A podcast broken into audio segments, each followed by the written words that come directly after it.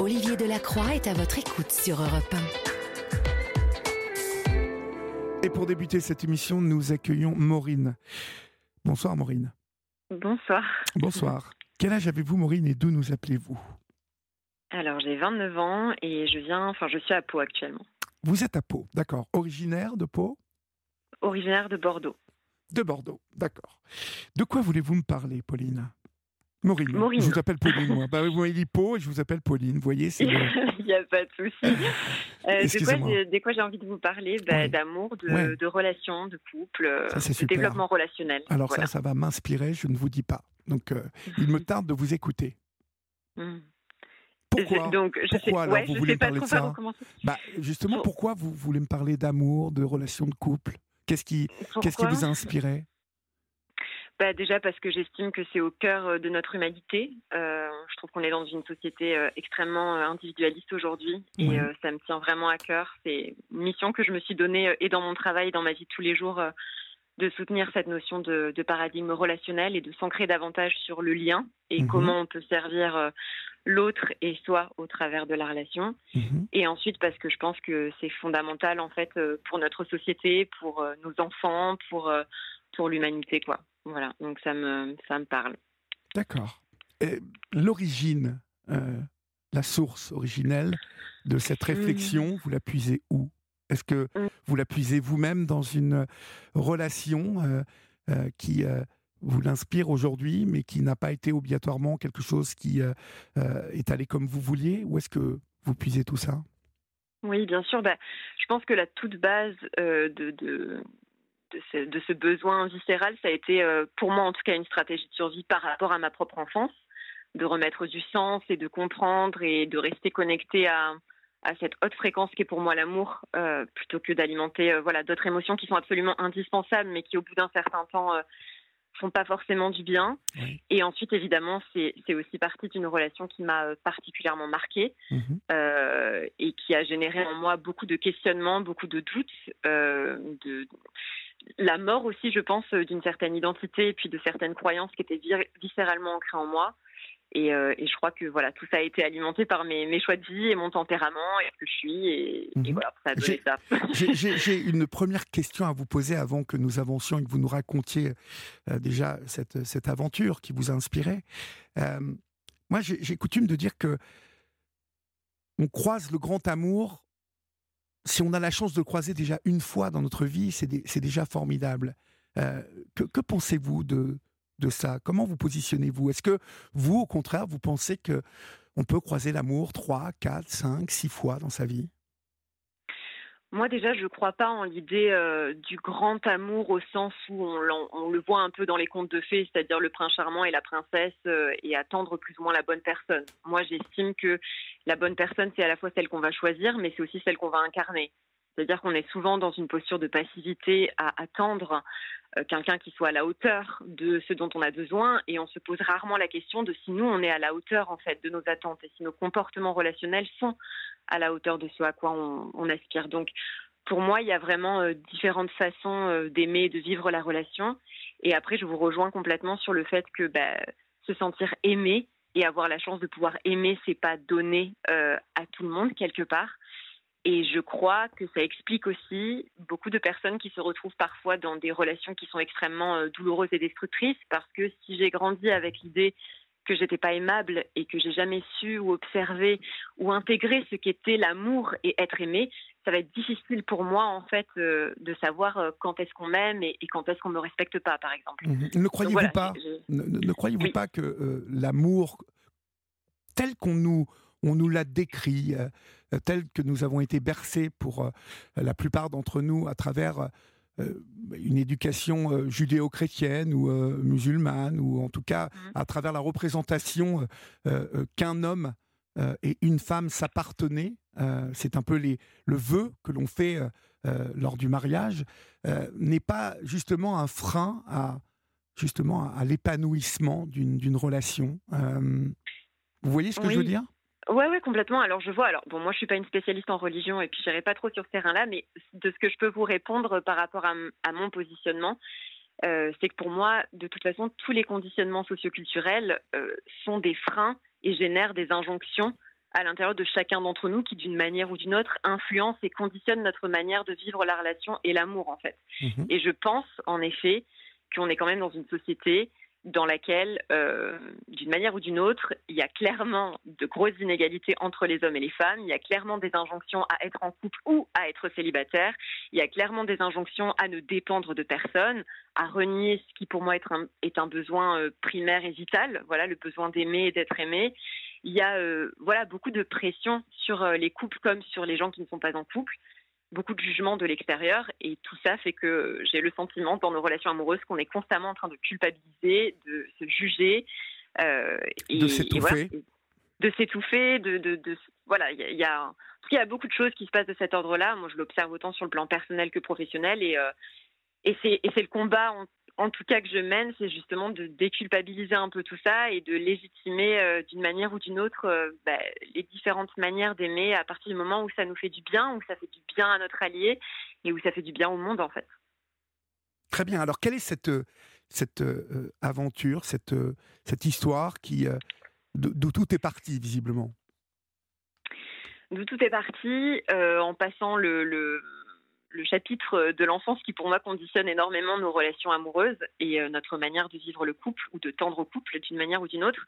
Ça a été une rencontre avec euh, mon chéri, qui est toujours mon chéri aujourd'hui, que j'ai rencontré quand j'avais 12 ans, qui était mon premier amour, mon premier baiser aussi, donc c'était au collège.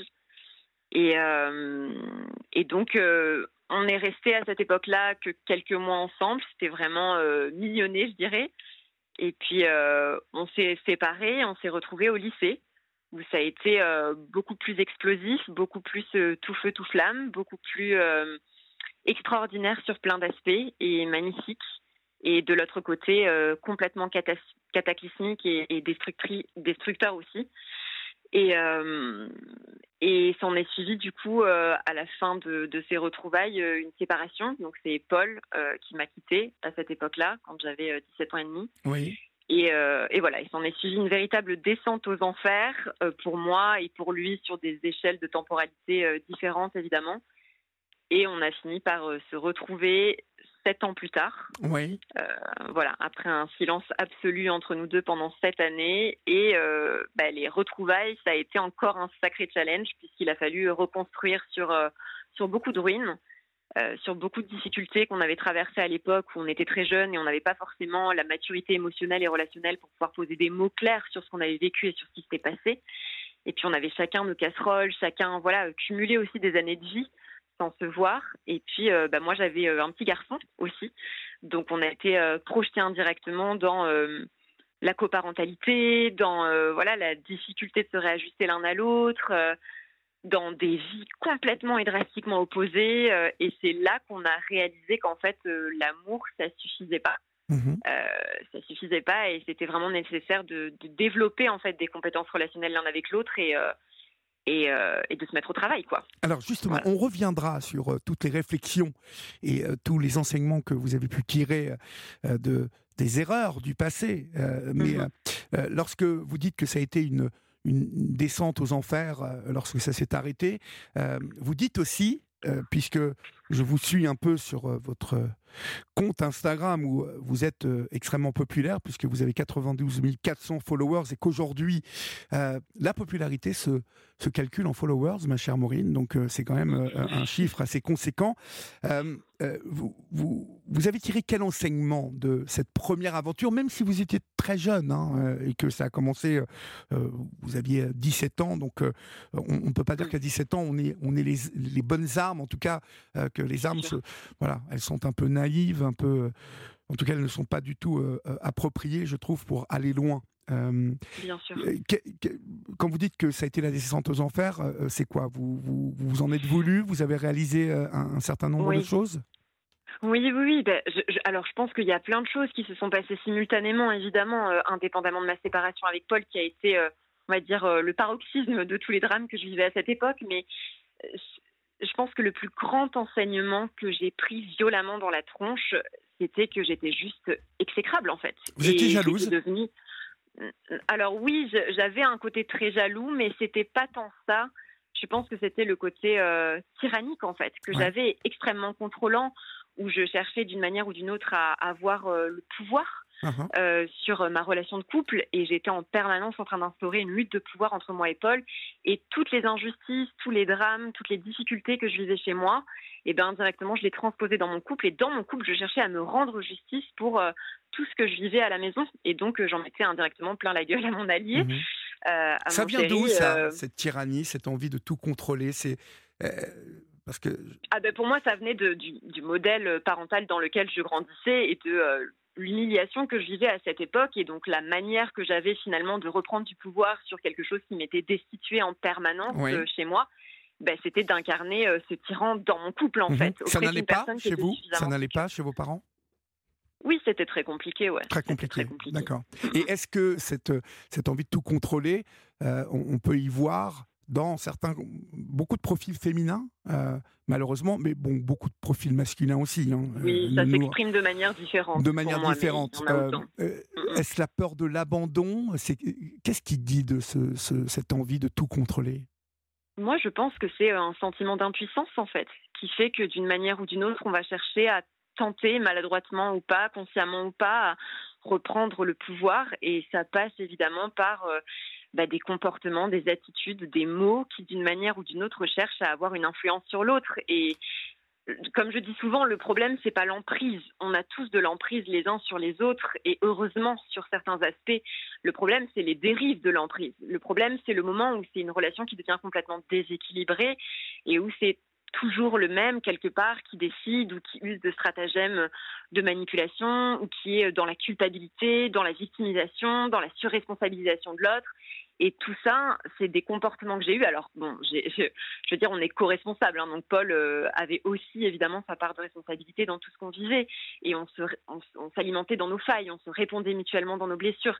Mais en tout cas, moi, c'était une peur viscérale euh, de ne pas être aimé, d'être abandonné, euh, et qui finissent peut-être par découvrir la véritable moi qui faisait que je devenais ben, tout ce que tout ce que je supportais pas en fait. Et puis il y avait vraiment, comme je vous disais, il y avait vraiment cette volonté de se rendre justice aussi quelque part, comme si le couple devenait une arène en fait.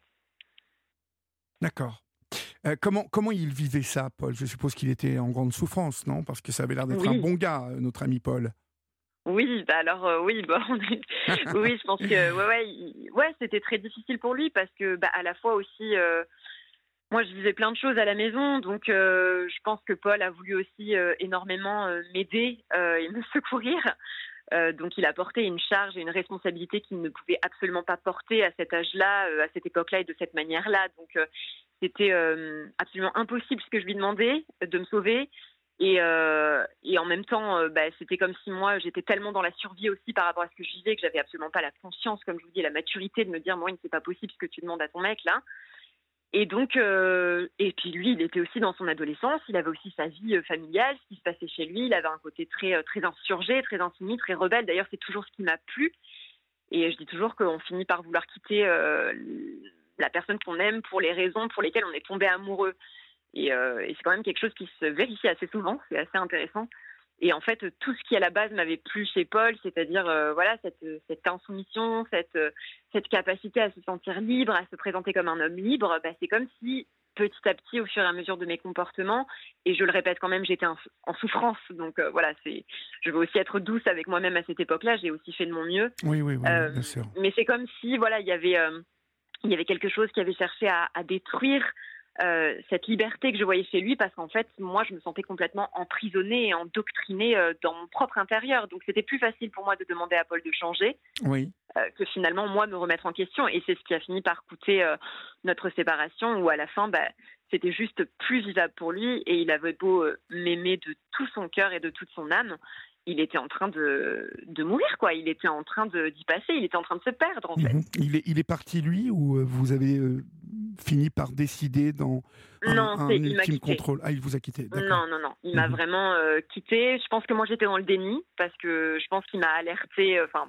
maintenant, ça fait longtemps qu'on en reparle tous les deux, mais je, redécouvre toujours un peu des choses euh, du passé au fur et à mesure. Mais je pense qu'il a vraiment été alertant en fait à plusieurs reprises, mais moi j'étais complètement euh, dans un autre monde en fait. Je l'ai pas vu, puis j'étais un peu dans cette toute puissance que de toute façon il me quittera pas, de toute façon euh, on s'aime trop, c'est trop fort ce qu'on vit, on est trop important l'un pour l'autre. Et c'est vrai que quand ça m'est tombé sur la gueule, ça a été d'une violence euh, sans nom quoi. Ça a été vraiment d'une violence sans nom. Et j'ai et à la minute où où il m'a quitté, j'ai senti dans mon cœur que c'était terminé. Mais quand je vous dis terminé, c'est-à-dire que là, pour le coup, j'avais plus aucune emprise, j'avais plus aucune accroche. Il était parti. Et ça faisait longtemps qu'il était parti, émotionnellement, spirituellement, mentalement. Et c'est comme si, au moment où je m'en rendais compte, c'était trop tard, en fait. C'était trop tard. Mhm. Ça a eu aussi, euh, alors ça a eu un impact certain sur vous, hein, puisque vous avez fait une, une, une bonne dépression, hein, et que vous avez eu des comportements destructeurs euh, mhm. et des relations dans lesquelles vous dites que vous ne vous respectiez pas. Euh, mais ça a eu de sacrés, euh, une sacrée incidence sur Paul aussi, qui a tout laissé tomber et qui est, qui est parti sur la route, dans le errer, euh, se perdre dans le milieu des, des free parties et qui est tombé bien bas lui aussi, hein, me semble-t-il. Alors, c'est je pense que la première, enfin les trois premières années dans lesquelles il est parti, enfin pour moi il n'était pas encore dans l'errance, il était justement dans la liberté. Enfin Paul, il a toujours eu un côté justement où il a besoin d'explorer, où il a besoin de voyager. Et quand il est parti dans ce milieu de la free music, enfin, il a aussi exploré plein de choses, il a aussi vécu plein de choses, rencontré plein de gens, et c'était euh, aussi une très belle expérience de son côté. Par contre, à un moment donné, en effet, il a basculé de l'autre côté, il a basculé dans l'errance, et, euh, et, il a fini par euh, bah, toucher aussi à la drogue dure. Et c'est clairement quelque chose qu'il a perdu pendant plusieurs années.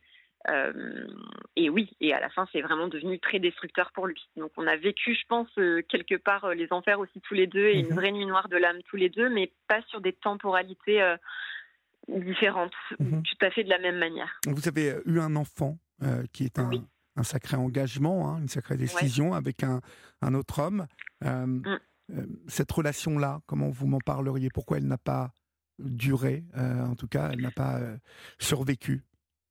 Je, alors, je ferai très attention à comment je parle de cette relation. C'est délicat pour moi parce que. Euh, si vous ne voulez pas en parler, n'en parlez pas, Maureen. Hein. Je vous pose des questions. je, je, dirais juste un mot, c'est que euh, je pense que euh, ça pouvait pas marcher dans tous les cas puisque j'étais encore éperdument amoureuse de Paul. Mmh ça, c'est certain.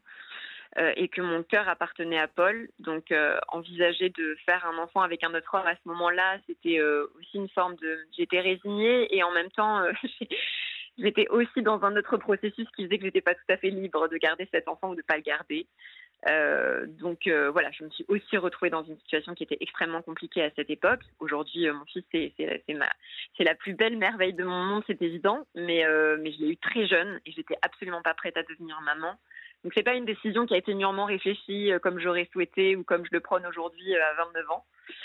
Et, et ensuite, ça aurait pas pu fonctionner parce que parce que je pense profondément que j'avais décidé dans ma tête et dans mon cœur, indépendamment d'une quelconque explication rationnelle, que c'était Paul que je voulais aimer et que c'était à lui euh, que je voulais être fidèle. Et je sais que ça peut sembler paradoxal, mais euh, on m'a demandé par exemple plusieurs fois en mariage et j'ai toujours refusé. Donc, euh, et, c'est vrai que c'est fou parce que des fois des gens me disent mais Maureen, avoir un enfant c'est beaucoup plus engageant que se marier. Et je dis ben oui. Et pourtant euh, et pourtant, ben, j'ai jamais pu me marier à quelqu'un d'autre et je ne pourrai jamais d'ailleurs me marier à quelqu'un d'autre. Enfin, je crois, je dis ça aujourd'hui à 29 ans, peut-être qu'à 50 ans, je dirais autre chose, mais, mais voilà, il y a vraiment quelque chose qui est scellé à l'intérieur de moi et je pense que c'est aussi une décision que j'alimente. Voilà, mhm. c'est pas juste quelque chose euh, qui vient d'ailleurs. Alors, beaucoup de SMS, bien évidemment, euh, d'impatientes et d'impatients tombent au 739-21 pour nous demander et vous demander à Maureen comment Paul et Maureen se retrouvent quelques années plus tard. Hmm. Alors c'est là où c'est complètement improbable, c'est où c'est un peu complètement dingue, c'est que euh, ça fait sept ans que j'ai plus euh, du tout de nouvelles de Paul. Euh, j'ai essayé de le contacter sur les mois où il m'a quitté, je sais pas, deux trois fois, et puis au bout d'un moment j'ai compris qu'en fait le meilleur moyen de l'aimer c'était de le laisser partir et, et de surtout pas être intrusive, que j'en avais fait assez. Et du coup il est complètement sorti des radars et forcément j'entendais plein de choses à son sujet, mais euh, voilà, on sait jamais trop euh, qu'est-ce qui est vrai, qu'est-ce qui est faux. Donc moi, j'ai vécu ma vie. Et, euh, en fait, sept ans plus tard, je suis en séance de thérapie avec ma psy à ce moment-là. Et, et, donc, je vis des choses très compliquées dans mon couple à ce moment-là. Euh, dans le couple avec euh, l'homme avec qui j'étais, avec qui j'ai eu mon, petit bout. Oui. Voilà. Et euh, en fait, c'est très compliqué parce que justement, se posent ces questions de mariage et que je peux pas et que j'y arrive pas et que je me sens pas bien et voilà. Et je, et je suis incapable de faire le lien avec Paul à ce moment-là. Et c'est ma psy en fait ce jour-là qui me dit mais mais Maureen, vous en êtes où en fait dans votre process par rapport à Paul? Et donc là, je, je me dis mais mais Paul, non, c'est fini. Ça fait sept ans, j'ai plus de nouvelles. Pareil, il est mort. Euh, je sais pas. Enfin, j'ai plus envie de penser à ce mec. Euh, c'est terminé. Et elle me dit, bah, écoutez, la prochaine séance, on travaillera cette séparation euh, dans la véranda, en EMDR, parce que je pense qu'il y a quelque chose qui n'est pas, qui n'est pas deuillé définitivement, qui n'est pas clôturé. Et je rentre chez moi.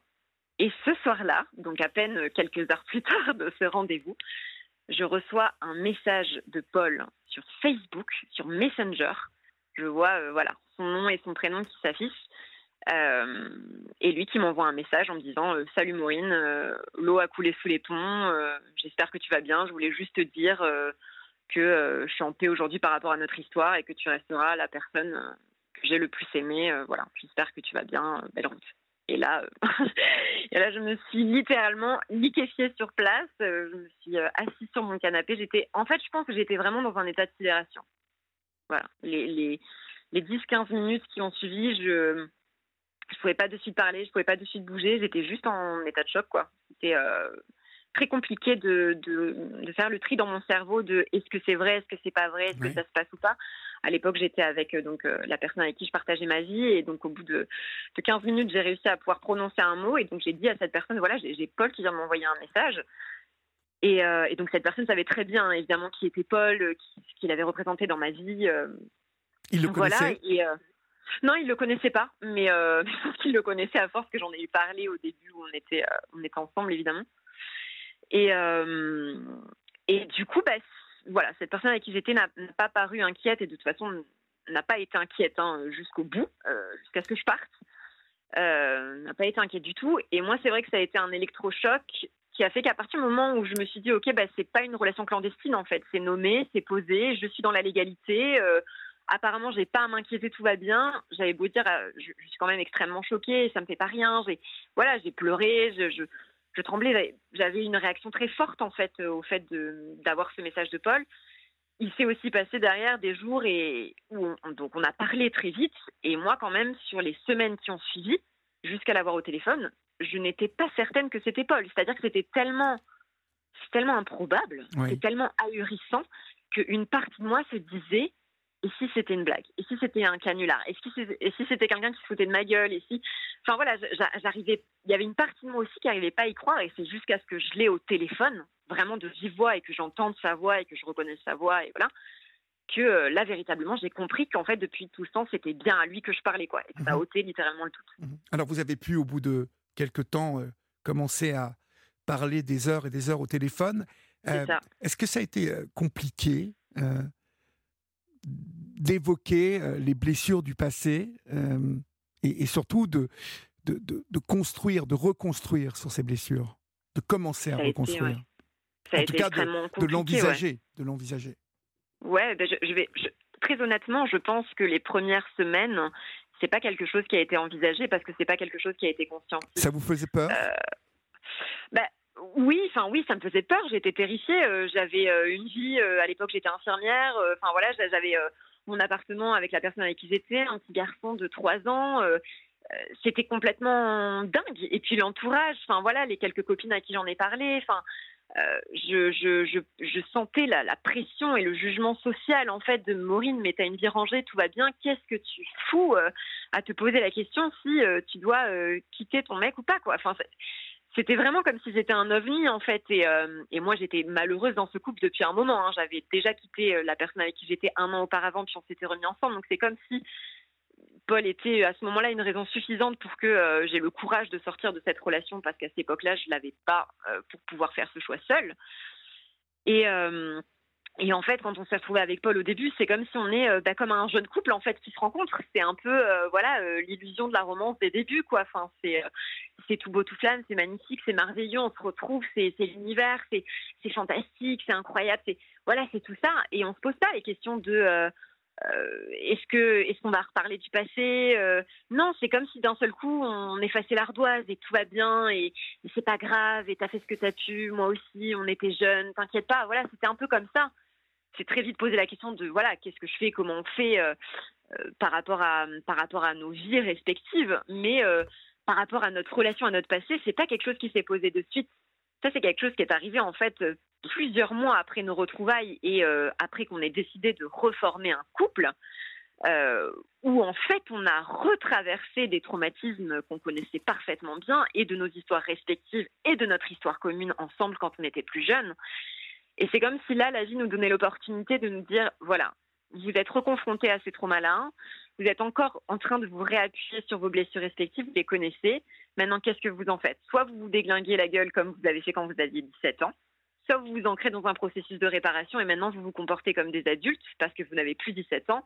Et indirectement, il y a aussi un enfant euh, qui est là en garde alternée et vous devez être responsable en fait. Mhm. quel, rôle il a joué cet enfant d'ailleurs dans cette, euh, dans cette euh, réunion en fait? Est-ce qu'il a, il a joué un rôle particulier?